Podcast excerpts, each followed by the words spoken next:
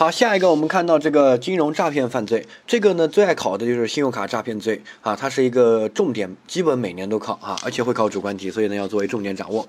然后其他的呢，这个就作为一个呃捎带的复习就行了，这个不是很难。好，我们首先注意一个，这个叫金融诈骗罪，所有冠以诈骗罪作为后缀的都有一个点。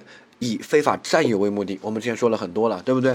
只要是诈骗罪，不管是什么诈骗，它一定要以非法占有为目的。如果没有这个目的，绝对不成立诈骗罪，任何诈骗罪都不能成立，一定要具有这个目的。哈，这是第一个。第二个，我们这个小节呢会学一些这个很多罪名，然后这些罪名里面有三个罪只能是自然人构成，其他的呢既可以是自然人，也可以是单位。好，这三个罪是信用卡、贷款和有价证券。好，这个也是会考的，呃，它。就直接说下面哪些能只能由自然人构成，就是呃四个诈骗罪，然后呢让你挑，就把这三个挑出来哈，再背一下信用卡、贷款和有价证券。好，下面我们看到第一个贷款诈骗，贷款诈骗顾名思义就去骗贷款，然后呢他一定要以非法占有为目的骗银行的贷款，他的受害人是银行，对吧？然后呢就以不想还了，然后就把这个贷款诈就把这个贷款诈骗出来，就构成贷款诈骗罪。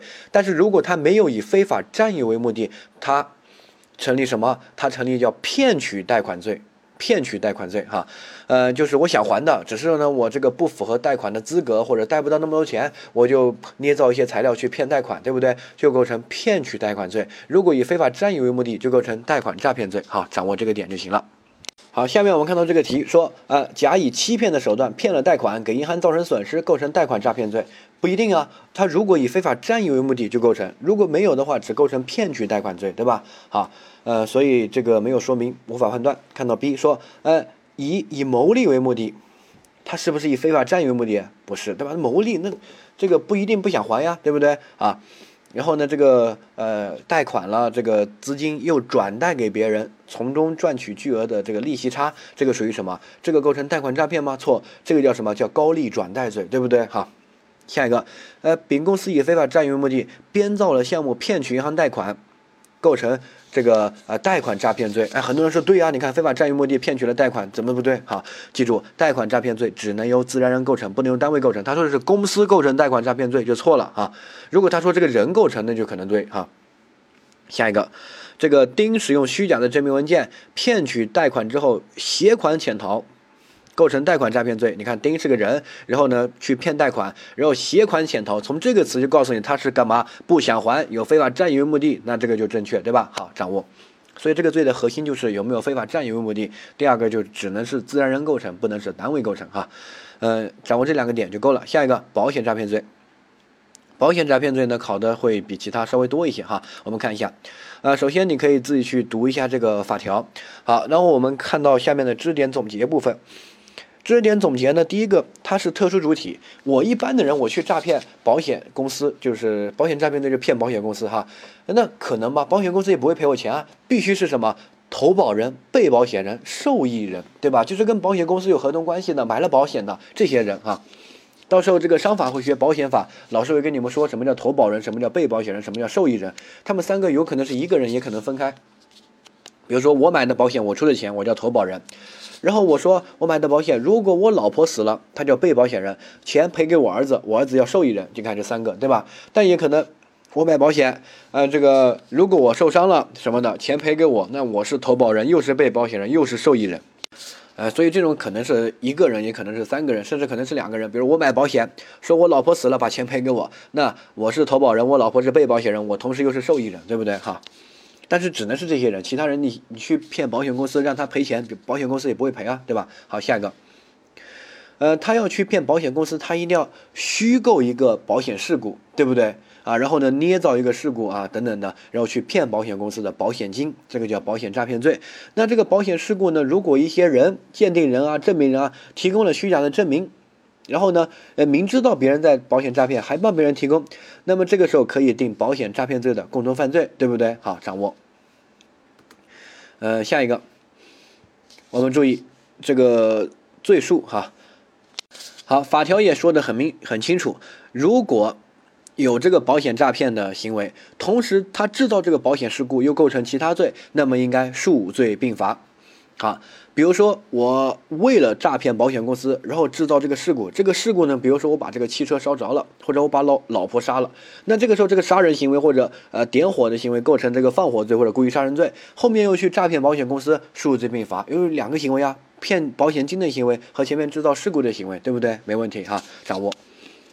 呃，下一个，这个着手，因为它是诈骗的犯罪，所以着手呢要去骗。对吧？着手就是有犯罪行为，并且对法益造成现实、紧迫、直接的危险。那现在请问，诈骗罪的犯罪行为什么？骗。所以呢，诈骗罪干嘛？呃，一定要去骗才着手。那我制造事故的时候有没有着手？没有，还没有去骗，对不对？这个在准备的阶段。而到后面，你向保险公司提出索赔，那这个时候才是骗，啊，这个时候才着手，对吧？好，掌握。好，下一个，嗯，这个。职务侵占和贪污罪，哈，如果是保险公司的工作人员，呃，他来骗保险公司，比如说，呃，我买了保险，然后他冒充我的名义，然后捏造说我我报这个赔偿，对不对？然后取得赔偿金，他自己拿着，这个叫什么？这个叫职务侵占。如果是个国有保险公司，构成贪污，因为是国家的钱，对不对？哈，所以呢，这种情况就构成职务侵占罪或者贪污罪，比较简单掌握。好，下一个罪叫做集资诈骗。集资诈骗，它就跟那个非法吸收公共存款罪是一套的。如果有非法占有目的，定集资诈骗；如果没有非法占有目的，只是想这个吸收公共存款做银行做的业务，还是想还给公众的，那这个时候定向这个公众非法吸收存款，对吧？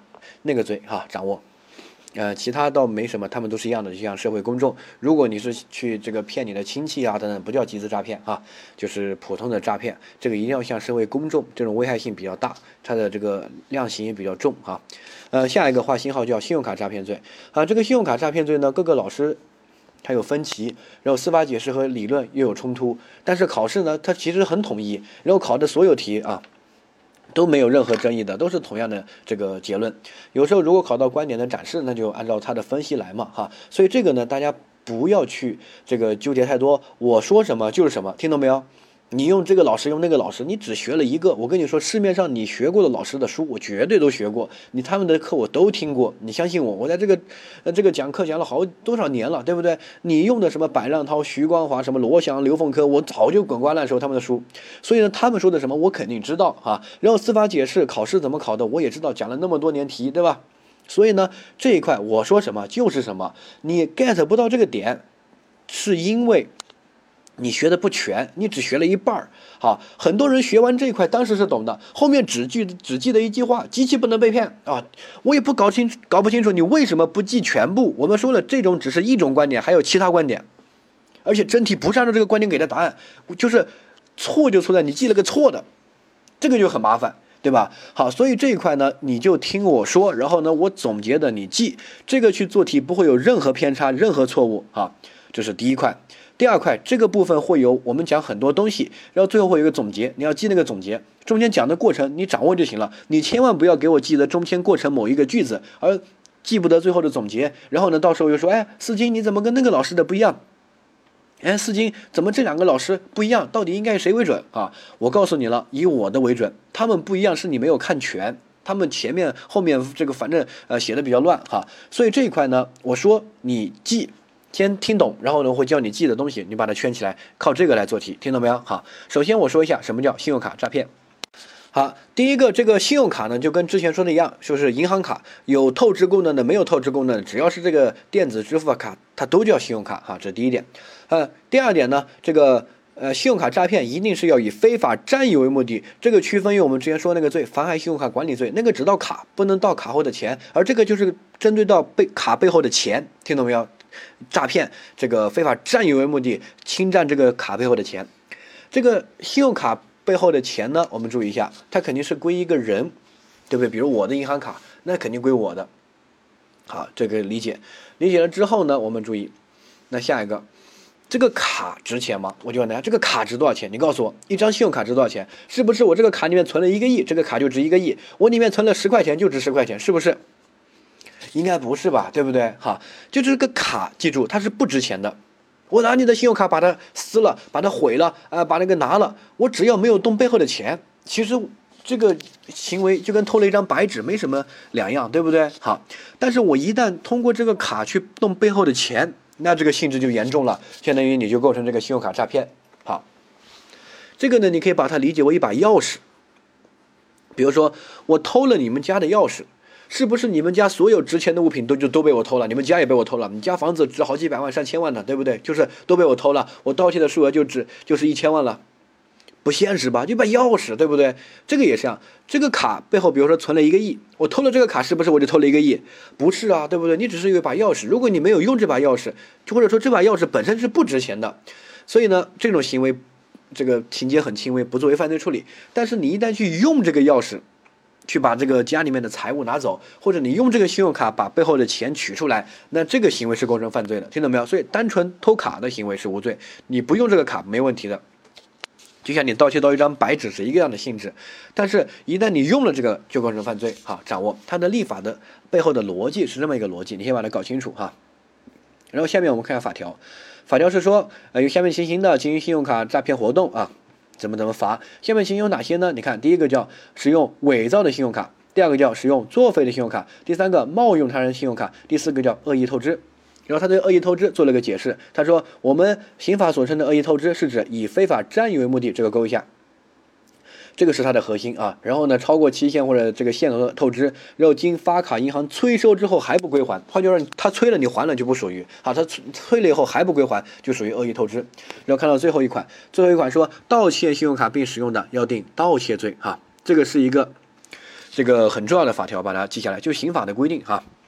好，所以呢，我们看到这个，这个是刑法的原文啊，你刑法都写了盗窃信用卡并使用定盗窃罪，那这里是没有任何争议的，不管这个呃盗窃信用卡这个在 ATM 机上面用还是对人用，它都定盗窃罪，刑法都写了，你有什么好争的呢？对不对？好，所以呢，千万不要记得什么啊，机器不能被骗啊，什么什么的，不对哈，只要是盗窃的信用卡并使用，不管哪里用，都定盗窃罪，刑法说的很明确。好，下一个。好，那我们说一个东西，这个东西呢，理论和实践争议很大，然后呢，有不同的这个学者的观点哈，然后考也是考观点展示，所以你都要掌握。啊，这个东西什么呢？就是我们之前学诈骗罪的时候说过一个概念，叫什么叫处分，对吧？呃，处分，处分就是因为被骗而处分财物才叫诈骗，信用卡诈骗也是一样哈。如果那个你使用的对象是个人，那么不存在任何问题。那就是完全可以成立这个诈骗的对象，对吧？但是如果你骗的那个是个机器，那就是问题了。机器能被骗吗？机器能处分吗？机器可能因为被骗而处分财物吗？对不对？不会啊，它就没有处分的意识啊，对不对？机器嘛，哈。所以呢，呃，有些这个学者就认为。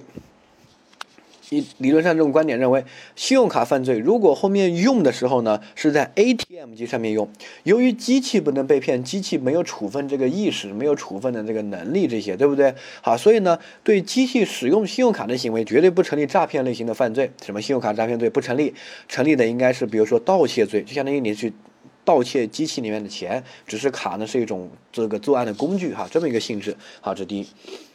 第二个呢，我们注意一下，但是。呃，信用卡犯罪，我们看这个立法还有这个司法解释啊，它压根就没有做呃这样一个区分，就是对人用还是对机器用，你找遍这个立法司法解释啊什么呃找不出来，因为他说的很明确，盗窃信用卡并使用顶盗窃罪，他没说对机器用这怎么样，对人用怎么样，对吧？他前面说什么使用伪造的信用卡、使用作废的信用卡、冒用他人的信用卡，都没有说对机器用怎么怎么样，对人用怎么怎么样，都是统一的信用卡诈骗啊。所以呢，司法解释和立法并没有对人和机器使用做区分。那是不是他偷懒呢？啊，不是，是故意不区分。什么意思呢？我们看到这个分析哈，首先我们先看一下目前的司法解释和立法有哪些规定，这些我列举的都是原文，原文啊。好，第一个原文就之前说的信用卡诈骗罪的啊，这个法条的最后一款，盗窃信用卡并使用的成立盗窃罪，它没有做区分，对不对？哈，第二个呢，就是最高院关于有一个司法解释，他说盗窃信用卡并使用定盗窃罪，它的这个数额呢，应该是实际使用的数额。换句话说，我偷到一张卡，我一分钱没有用，相当于我这个盗窃罪没有盗窃到东西，呃，所以相当于盗窃未遂。哪怕这个卡里面有一个亿，那也不归我啊，万一我不知道密码用不了呢，对不对？哈。而我一旦这个能够用这个卡，那么你用了多少钱，就是你盗窃多少钱。比如说这个卡有一个亿，但是呢我去消费只消费了一万块钱，就是盗窃一万块钱。所以呢实际使用的数额定这个盗窃罪的数额哈，认认为这是第一个。第二个，我们看到下面他又出了一个司法解释，他说啊。抢劫信用卡，然后使用消费啊等等的，以实际使用的数额为抢劫的数额。换句话说，抢劫信用卡并使用定抢劫罪，对吧？跟那个盗窃其实是一样的。他这个司法解释，呃，这个精神和这个表述的很明确。然后下一个，最高检察院呢有个批复啊，他说捡了别人的信用卡，在 ATM 机上面使用的行为如何定性？他有个专门的批复。好，这个日期我都写在这里了。他说，拾得他人信用卡并在柜员机上面使用的行为，属于冒用他人信用卡定信用卡诈骗罪。就是你捡的别人信用卡，然后去取钱，在 ATM 机上面取钱。他说的很明确，可以定信用卡诈骗。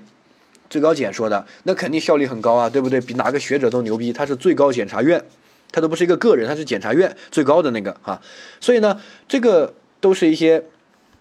这个司法解释啊、批复呀等等确认的，他有没有说要区分对人使用还是对机器使用啊？他并没有。你看最高检的这个批复就说了，你只要捡了别人的信用卡去用，就构成信用卡诈骗，在 ATM 机上面用也能成立信用卡诈骗，对不对？好，啊，然后呢，我们再看到这个下一个问题，说。啊，这个新出了一个司法解释，这个我记得应该是一八一九年出的啊，这个年份左右。呃，他关专门出了一个信用卡相关犯罪的一个解释，他说，呃，我们刑法这个冒用他人信用卡，包括如下的一些情况，都属于冒用他人信用卡。冒用他人信用卡是在信用卡诈骗罪里面。换句话说，他说下面这些情况都定信用卡诈骗罪，属于那种冒用的，比如说捡得别人信用卡，骗取他人信用卡，你看诈骗也有了啊。然后呢，偷的、买的啊，以其他方式非法获取别人信用卡的信息，通过互联网的方式使用的，或者其他冒用的情况，那这个就属于，呃，这个信用卡诈骗罪呃中的冒用他人信用卡。换句话说，这些情况都定信用卡诈骗罪哈，你可以旁边写一下，都定信用卡诈骗罪。哎，你看这个整个这一系列的这个现行生效的呃法条啊，司法解释，它有没有区分对人用还是对机器用？没有，从来没有这样说，对吧？他都说了冒用，你捡来的、骗来的什么这个用的，管他在哪里用，都属于冒用定信用卡诈骗。为什么呢？最高检专门还写了篇文章，对此做出了一个啊说明。这个刊登在这个最高检的一个研究室的这个呃上面，他说的是什么？他说，呃，如果把拾得他人信用卡这个在对人用定信用卡诈骗罪，然后呢，如果在 ATM 机上面用定盗窃罪，按照你们学者那个观点，机器不能被骗，所以在机器上面用定盗窃，那么就会导致完全不一样。比如说两个罪的定罪的标准不一样，然后呢？呃，对应的同样的数额对应的刑罚也不一样，这样会导致这个增加司法机关工作难度，也不利于罪刑相适应原则。什么意思呢？你听，啊，比如说，啊，比如说盗窃罪的立案标准是一千块，而信用卡的这个立案标准是五千块，啊，这个是当年的，呃，现在可能有变化，但这个不用去管它，反正他们是肯定不一样的，对吧？因为是两个罪，好，所以比如说啊，我跟你，我们两个都捡了一张别人的信用卡。然后呢，你在那个刷卡消费对人用，而我在 ATM 机上面取钱对机器用。好，假设我们都取了四千块钱，你也消费了四千块钱，你看这个行为的社会危害性造成的法益的后果的损失是不是都一样的，对吧？然后，呃，如果按照这个学者的观点，我在 ATM 机上面用应该定盗窃罪，立案标准一千块钱，假设哈，那么是不是我就构成盗窃罪了？因为达到这个立案标准了呀。而你呢，对人用。定信用卡诈骗罪，但这个罪罪立案标准五千块钱，你看，哎，你看就不一样了吧，对不对？那你就可能无罪。那一看，我们都用了四千块钱，我们都是捡到别人的信用卡，对吧？那为什么一个在门口的 M ATM 机上面用，一个在隔壁的商商店里面消费，或者在银行的柜员里面对这个银行的工作人员用取钱，这个就完全不一样，一个有罪，一个无罪，你觉得公平吗？不公平，对不对？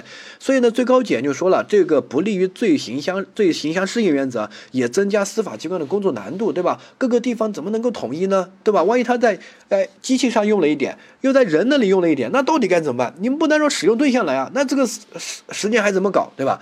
所以呢，实践中他们指出了这样一个问题，他们换句话说，实践的人就认为不用区分使用对象哈。下一个。呃，理由就是这个，包括考试，我就问大家，考试他考的是学者的观点，还是考的司法解释？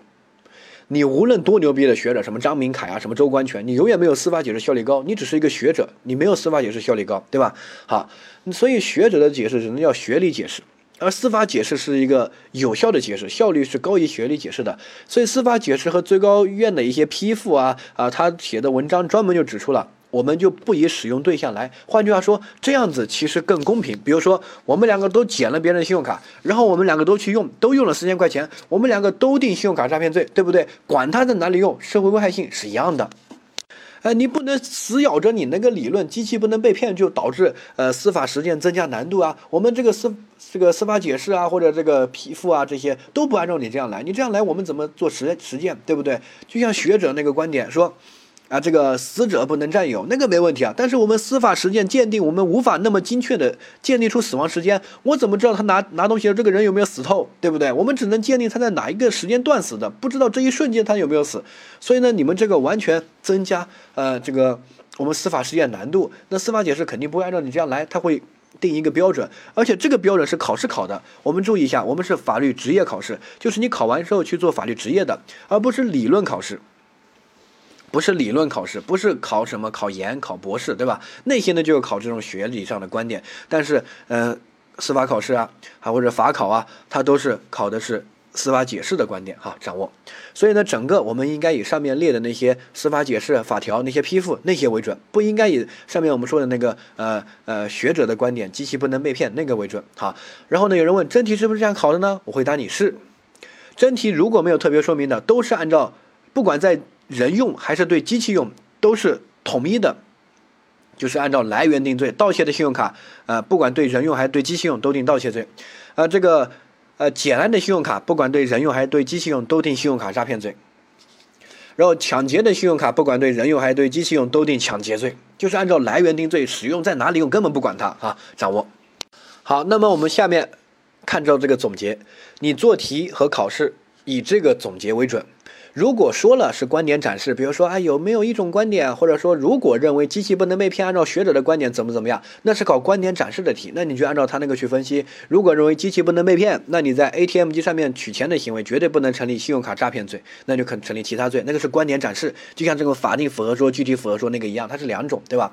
但是如果没有问这种观点，那就直接让你选这个行为到底构成什么罪，你必须按照现行司法解释的来，因为他出题就按照这个出的哈，然后历年也都考的也都是按照这个给的。那我们就注意一下，请大家按照下面的去记。下面我已经整理的很清晰了。首先，注意第一个，不区分对人用还是对机器用。你在做题的时候，如果他说对人用还是对机器用，你把它自动屏蔽了，没有任何的这个呃需要考虑这个情况，你把它换了都是一样的啊。这是第一点。不管是拿信用卡去刷卡消费，还是去 ATM 机上面取钱，还是找到银行的工作人员用这个卡去取钱，都是一样的，就是使用。不管它对人用还是对机器用，听到没有？好。那下一个，那我们怎么定性呢？注意一下，如果他使用的是这个信用卡是伪造的、作废的，啊，使用的是伪造的、作废的，都成立一个罪——信用卡诈骗罪，包括盗窃的这个或者用虚假身份证信息骗领的哈，反正他用的这个卡是假的、是废的，那这个时候就成立一个信用卡诈骗罪，掌握。这是你判断的逻辑。第一步，判断这个卡是不是真实有效的，还是个假的卡、废的卡。如果是假的卡、废的卡，直接给我选信用卡诈骗，其他都不用选了啊。第二个，如果使用的是自己的真实的有效的信用卡，就是啊真实有效的信用卡，但是是自己的，你使用自己的真实的有效的卡，原则上是无罪的。我天天用来取钱，哪里构成犯罪了？对不对？这个不构成犯罪。但是如果你是以非法占有为目的，就不想还钱，这个叫恶意透支。那么这个情况应该认定是信用卡诈骗，没问题吧？啊，就是你办了信用卡透钱，然后你非法占有的，你根本不想还钱，那就构成这个恶意透支。但是恶意透支这个法条写了，要经银行催收以后超过两次啊没有归还的，对吧？给你个机会，相当于。但是考试它的考点其实不是这个次数，它是考有没有非法占有为目的。如果他没有非法占有为目的，他当时透支的时候是想还钱的，想还信用卡的，后面实在是没钱了，穷了，对不对？那这个时候呢，就。不管他后面催了几次他没还，都不能认定是信用卡诈骗罪。所以信用卡诈骗罪这个恶意透支的情况，关键做题的时候一定要看他有没有非法占有目的，就是在消费在用这个卡的时候有没有非法占有目的，有没有不想还。好，下一个，如果使用的是自己的真实有效信用卡，但是呢，如果这个信用卡这个取钱的时候，这个机器出现了故障，然后你把这个这个利用这种情况去取钱，这个构成叫什么？构成的叫盗窃。盗窃。第一次，如果你不知道这个机器出现故障，那是无罪的。第二次，你明知道这个情况，你还去取钱，这构成盗窃。有相关的判例和案件叫许霆案件，大家可以查一下许霆案件。它是个什么呢？这个案件是所有学法律人都必须要听的，没有哪个法学院不教的。就是一个人叫许霆，他去这个取钱的时候啊，他把他自己的卡插进去取取一百块钱，但是他发现出来一百块钱，但是他的卡只被扣了一毛钱。就是 ATM 机坏了，然后第一次他肯定是无罪的，你不可能说这种取出来就构成犯罪，对吧？他又不知道，然后呢，他后面明知道这个情况，还不断的拿这个卡去取取取取了二十万，把这个机器都快取空了，啊，那后面这二十万，呃，当时就给他抓起来定罪，就觉得这个情节太恶劣了，大家都认为应该构成犯罪，定罪啊，定什么罪？法官就头疼，当时定的是这个盗窃罪，然后这个 ATM 机。可是银行的一部分，当时还有个罪叫盗窃金融机构，啊，然后盗窃金融机构在当年那个比较老的一个案件哈，那个二十万在当年是可以买好几套房子的，数额特别巨大，最低判无期，司法解释说的，所以法官没办法，他在他的自由裁量权的范围之内，按照最低给他量刑，按判了个无期，这个一出来，大家又开始说，我靠。这种贪官贪了二十万都不会判无期，许霆那种就 ATM 机错了，相信我也会取一点钱，对不对？好，人之常情嘛。这个判个无期太重了吧？然后舆论又开始这个开始说，之前就说一定要把许霆拿去这个坐牢啊，因为这种行为不严惩不行。后面一定罪，按照现在的法律来，那盗窃，然后金融机构，然后呢二十万无期，最低的就是只能判无期，那又觉得太重了，那怎么办？后面就通过一些什么减刑的手段把它减了哈，反正就这么一个案件，但是在当时造成很大的社会舆论。许霆说了一句话，他说：“我有错，但我没罪。”就是说这个情况之下，翻一百个人，可能大部分人都会选择去取这个钱，对不对？贪个小便宜。但这种应该没什么社会危害性，不构成犯罪吧？构成犯罪也不用判无期啊，对不对？太重了吧？啊！就是这么一个情况，但是呢，当时按照那个法官的逻辑的分析，没问题啊，这个就是盗窃啊，你明知道它就出现故障，就像这个 ATM 机在吐钱，这个钱还在银行的那个 AT ATM 机里面，对不对？或者吐出来放在门口，在银行的不动产的范围之内，你去拿就属于侵犯别人占有，就是盗窃，没有任何问题啊。然后呢，这个当时就是 ATM 机肯定是金融机构的一部分，这个也没有任何问题。然后定盗窃金融机构也没问题。然后最后呢，按照司法解释量刑量个无期，最轻了，不能。再轻了，对吧？因为司法解释说了二十万最低量无期，那没没问题啊，啊，所以呢逻辑很顺，法官没错，只是呢这个有感觉是法律学死了，学笨了，对不对？没有学的比较活，这种情况呢，如果这个呃法官啊或者什么就能够睁一只眼闭一只眼，就不要把它作为犯罪处理就行了，因为确实对吧？他有错但没罪，没有达到犯罪这个程度哈，理解。好，感兴趣的话可以去看一下许霆案。但是我说了，之前法官的分析是没有任何问题的，只是那个案件情节这个一些实质性的讨论，对不对？但是如果到时候考试出现这种案件，问你构成盗窃罪吗？你肯定要选构成。好，所以呢，如果他使用的是自己真实有效的信用卡，原则上不成立犯罪。但是如果恶意透支、非法占有目的，那构成信用卡诈骗。如果他是用这个信用信用卡的时候，这个 ATM。ATM 机出现故障，然后他利用这个故障去取钱，第一次不无罪，因为他不知道；第二次明知还去，那就构成盗窃啊。下一个，如果他使用的是别人的信用卡，然后这个别人的信用卡是个真实有效的，那这个时候呢，我们看到，如果来源构成犯罪，那么直接按照来源定罪。啊，有明确司法解释，就是盗窃的信用卡。并使用定盗窃罪，然后实际使用数额定盗窃数额，抢劫信用卡并使用定抢劫罪，实际使用数额是抢劫的数额，对不对？这个都是有明确司法解释，上面列举了，你可以去看。下一个，如果来源不构成犯罪，比如说捡来的，帮别人保管的，对吧？借别人的，这些都是不构成犯罪的行为。好，那么后面再去用的行为。要评价定信用卡诈骗，就是前面那个行为不构成犯罪，但是后面用的时候呢，要评价定信用卡诈骗。这个时候不管是对机器用还是对人用，我说了整个都不看，除非他单独考那个学理上的观点。如果没有提这个，你想都不要给我想到那个，你就以这个来做，不要管对人用还是对机器用，都定这个这种情况都定信用卡诈骗，因为它来源不构成犯罪。比如说捡来的信用卡，不管在哪里用，都定信用卡诈骗啊。下一个。诈骗的信用卡呢？呃，这个我说了，新的那个司法解释规定，骗取他人信用卡并使用就是诈骗啊，对不对？好，那这个时候呢，应该是属于一种冒用的情形，定信用卡诈骗罪。这个也其实也属于来源构成犯罪，你诈骗来的，对不对？好。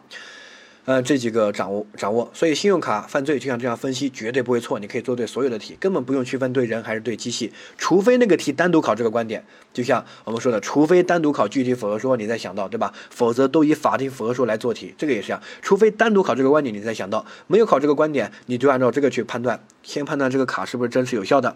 如果是作废的、伪造的，直接定信用卡诈骗，不管是偷来的还是干嘛的，直接定这个罪啊。第二个。呃，使用的如果是自己的，原则上不成立犯罪。然后呢，不非法占有目的的话，恶意透支，对吧？ATM 机出现故障的话，那构成盗窃。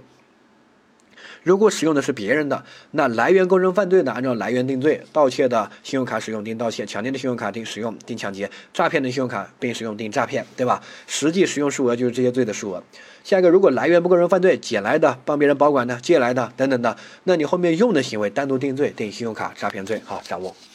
然后对比一下妨害信用卡管理罪，那个罪只能针对到卡，不能针对到卡后的钱，对不对？只要针对到卡后的钱了，都肯定是信用卡诈骗罪这个来讨论的，呃，不是在那个妨害信用卡管理罪那个罪讨论，那个罪只能到卡，不能到钱。再强调哈，这块画星号，请大家务必要记下来，这个必考啊。好，下面再注意一下恶意透支，恶意透支一定要以非法占有为目的，然后呢，这个超过这个限额和这个时间没有还钱，经过催收以后。然后他司法解释把它细化了一下，他说两次催催收，然后三个月未还才构成这个恶意透支。好，很多人就记住后面那个数字，两次催收三个月就记错了。你要记得是非法占有为目的，这个是前提。如果这个都没有的话，你哪怕催收十次，我十个月没有还也不构成恶意透支哈。比如说我当时。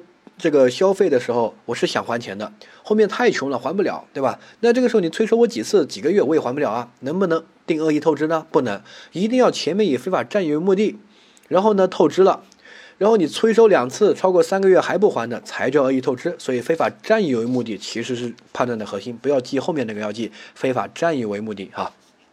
好，下面我们来看一些这个题目哈，呃，第一个，这个单位以非法占有目的。骗取这个贷款啊，这个不能贷款诈骗罪追究单位的刑事责任，正确，因为贷款诈骗罪只能是由自然人构成，但是可以追究直接责任人的刑事责任，定以他们个人定贷款诈骗罪，这个没问题吧？对不对？就像单位组织人去偷窃啊、盗窃、偷电，或者组织人去杀人，单位是无罪的，但实际去参与的人构成犯罪，对不对？好，掌握。呃，这个之前还有个老的司法解释说的是。单位贷款诈骗可以定合同诈骗啊，但是后面这个学理认为，一般这种情况就不要罚单位了，就以自然人个人的贷款诈骗罪来处罚哈，就适用那个我们总则学的那个原理，对吧？好，掌握。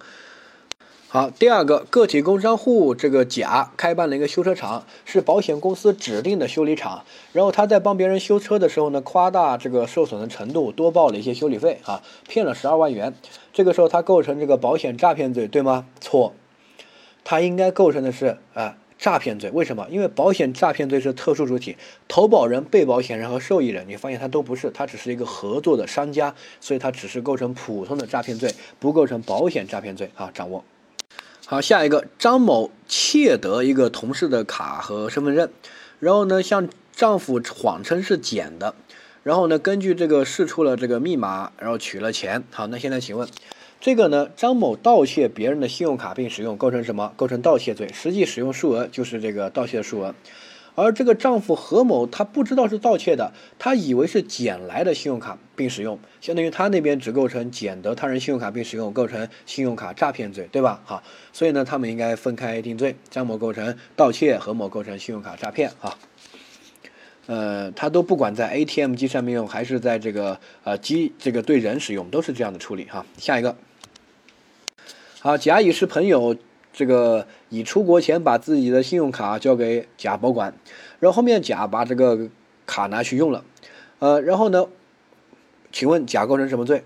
那它的来源是什么？首先，他用的是别人的真实的有效的信用卡，对不对？来源是什么？